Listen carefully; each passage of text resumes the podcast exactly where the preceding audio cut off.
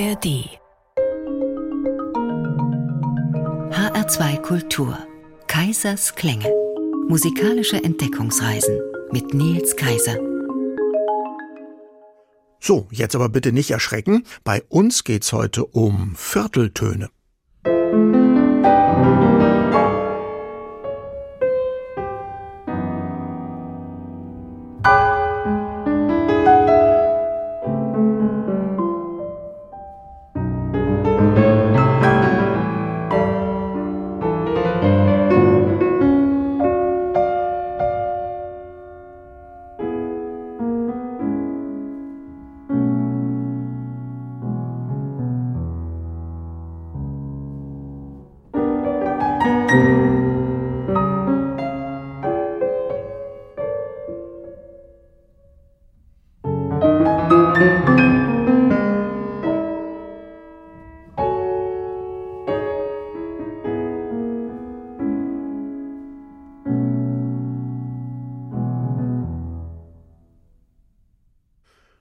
Da waren schon mal ein paar von ihnen, den Vierteltönen.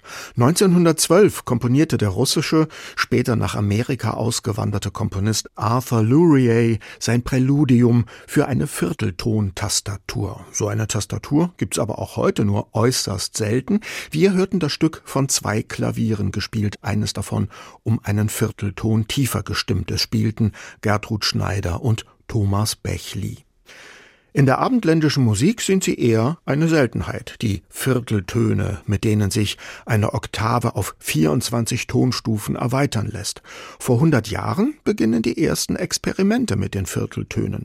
Für die Ohren des Publikums ist das etwas ganz Neues. Um Vierteltöne aber überhaupt spielen zu können, müssen auch neue Instrumente gebaut werden, von Klarinetten mit zusätzlichen Grifflöchern und Klavieren mit mehreren Manualen bis hin zur Vierteltonorgel, wie sie heute zum Beispiel in der Kasseler Martinskirche steht. In die Welt der Vierteltöne wollen wir heute einsteigen mit Werken, die mit Vierteltönen erste behutsame Experimente wagen, mit Musik, die knallhart vierteltönig komponiert ist und mit orientalisch geprägter Musik. Dort im Orient sind Vierteltöne schon immer gang und gäbe gewesen.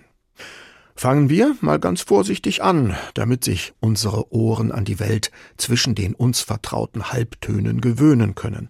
Arthur Lurie war einer der ersten, die sich mit Vierteltönen abgaben. Ihm folgte 1918 sein Landsmann Ivan Wischnegradsky.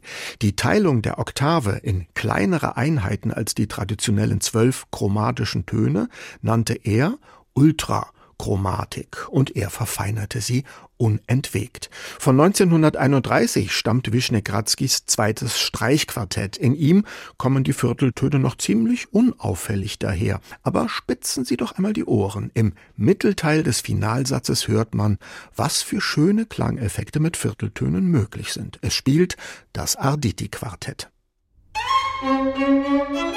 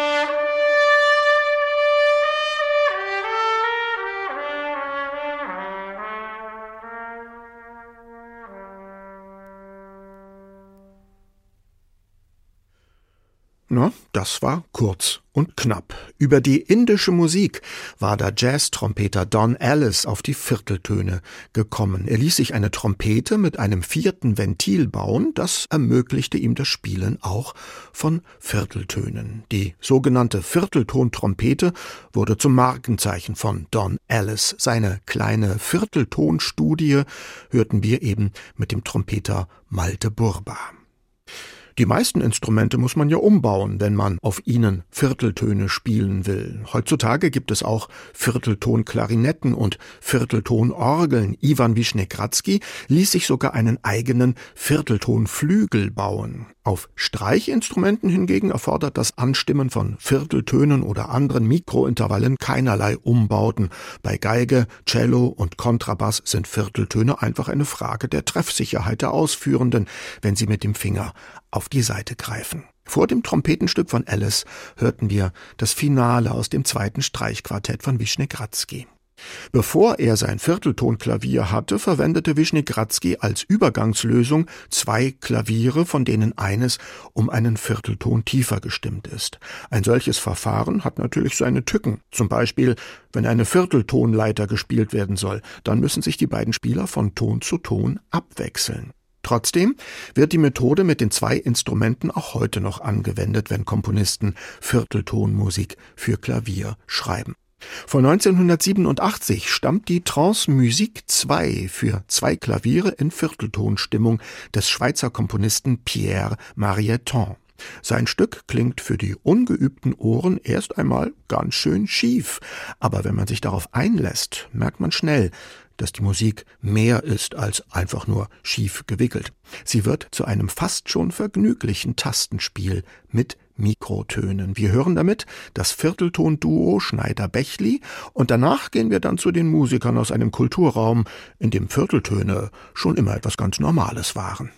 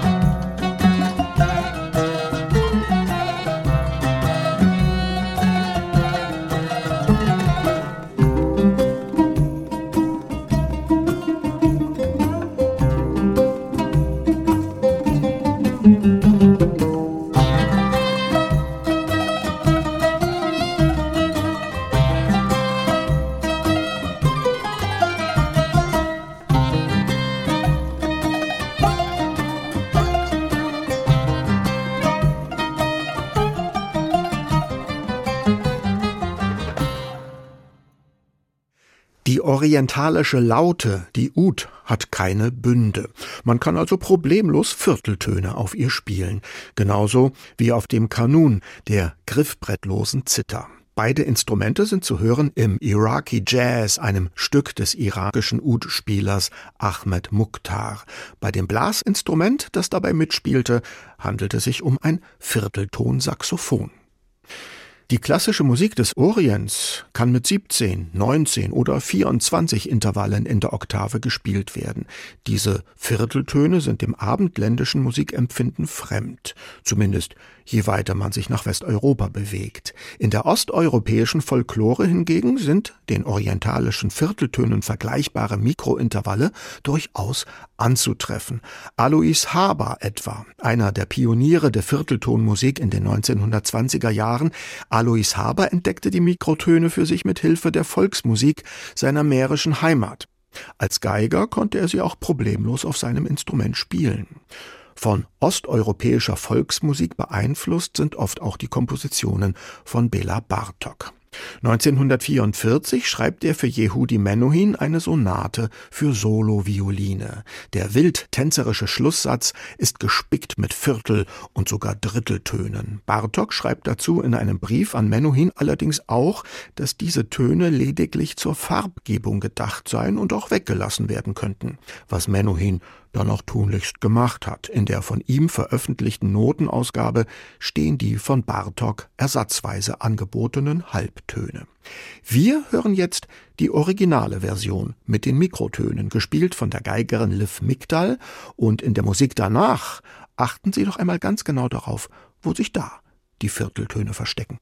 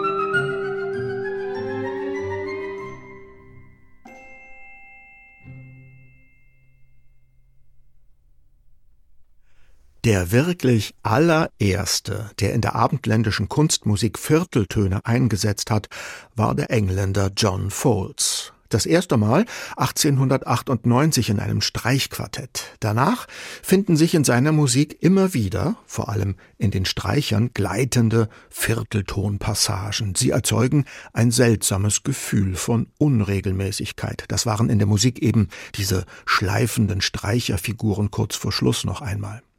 Die tanzende Columbina stammt aus den Music Pictures von John Foles. Die wurden 1912 uraufgeführt bei den Londoner Proms. Wir hörten damit das City of Birmingham Symphony Orchestra unter Zachary Oramo.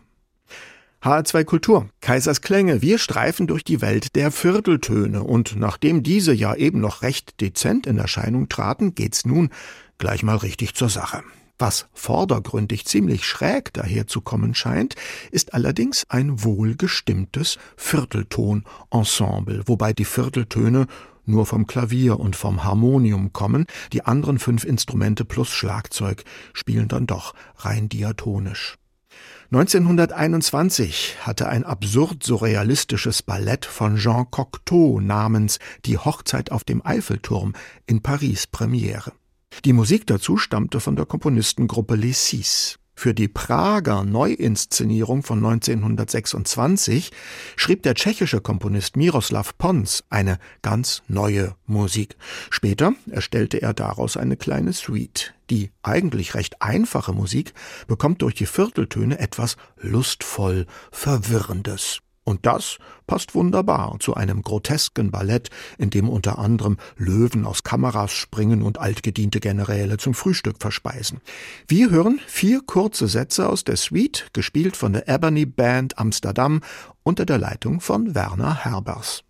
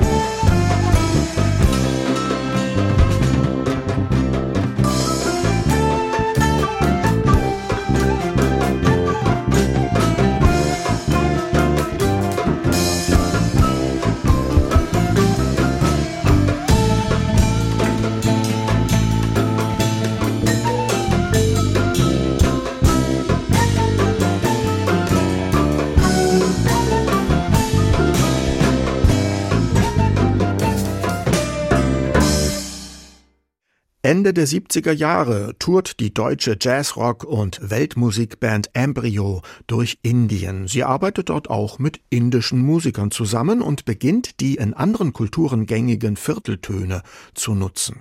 Bandleader Christian Burchardt lässt sich eigene Instrumente mit Vierteltonstimmung bauen. 2016 übernimmt seine Tochter Maria Burchardt die Leitung der Band. Wir hörten eben ihre erste Viertelton-Komposition. Das Stück mit dem türkischen Titel Problem Yok hat sie ihrem 2018 gestorbenen Vater gewidmet. Hier sind Kaisers Klänge in HR2 Kultur. Nach dem Ausflug in die Weltmusik mit ihren Vierteltönen kommen wir jetzt mal wieder zu einem Komponisten der abendländischen Kunstmusik, der schon früh mit Vierteltönen experimentiert hat. Aaron Coplands Klaviertrio mit dem Titel Vitebsk von 1929 ist ein seltsam bewegendes Werk. Es hat auch Verbindungen zur Weltmusik. Es basiert nämlich auf osteuropäischer jüdischer Folklore. Ihm zugrunde liegt die Melodie eines jüdischen Volksliedes, wie es im vorrevolutionären Russland gesungen worden ist. In den Stimmen von Geige und Cello verwendet Copeland Vierteltöne, wie sie zur typischen Verzierungstechnik, zum Beispiel im jüdischen Kantorengesang gehören. Dafür entwickelt er sogar eine eigene Notation. Copelands Absicht war es, mit Vitebsk die Härte und Dramatik des jüdischen Lebens in Russland wiederzuspiegeln. Mit einem Ausschnitt daraus hören wir jetzt das Samaris Trio und danach erleben wir dann mal, was vier Klaviere zusammen mit den Vierteltönen anstellen können. Jetzt aber erst einmal Vitebsk von Aaron Copeland.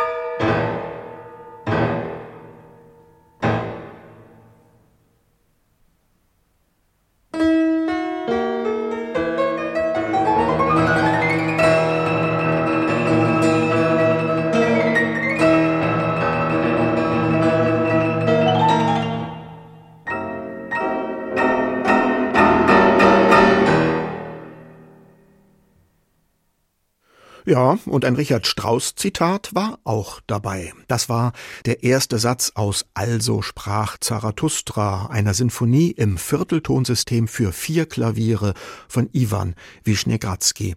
Das Werk von 1936 enthält Anklänge an die gleichnamige Tondichtung von Richard Strauss und an Hindu-Melodien. Vor allem aber enthält es Vierteltöne und das reichlich. Erzeugt werden sie dadurch, dass zwei der vier Flügel einen Viertelton höher gestimmt sind. Während andere Komponisten sich damit begnügten, das herkömmliche Halbtonsystem mit den Vierteltönen zu bereichern, war Wischnegradsky immer auf der Suche nach einem ganz neuen, in sich stimmigen Vierteltonsystem. Seine Zarathustra-Sinfonie hörten wir in einer HR-Aufnahme von 1978 mit Rainer Hoffmann, Angelika Nebel, Fritz Walter und Waldemar Strecke. Anders als bei Wischnegradsky ließ bei den meisten Komponisten das Interesse an Vierteltönen schon Ende der 1920er Jahre wieder nach. In Nazi-Deutschland und der Sowjetunion waren Vierteltonexperimente dann ohnehin verboten. In der neuen Musik nach dem Krieg spielen die Vierteltöne keine wichtige Rolle mehr, aber sie kommen noch vor. Bei Luigi Nono, George Ligeti oder Enno Poppe zum Beispiel. Auf den Spuren der Vierteltonmusik waren wir heute unterwegs. Die Musikliste zur Sendung finden Sie wie immer auf der Internetseite von HR2 Kultur unter dem Stichwort Kaisers Klänge. Den Podcast gibt es ebenfalls dort oder auch in der ARD Audiothek. In der nächsten Woche erleben Sie hier Frank Zappas Easy Listening Adventure Show Part 2. Zum Schluss gibt's jetzt nochmal eine Viertelton-Trompete. Auf der kann der französisch-libanesische Trompeter Ibrahim Ma'alouf auch die arabische Makam-Musik spielen. Musik also im 17-stufigen Tonsystem, zu dem auch die Vierteltöne gehören. Never Serious heißt sein Stück, mit dem verabschiedet sich von Ihnen Nils Kaiser.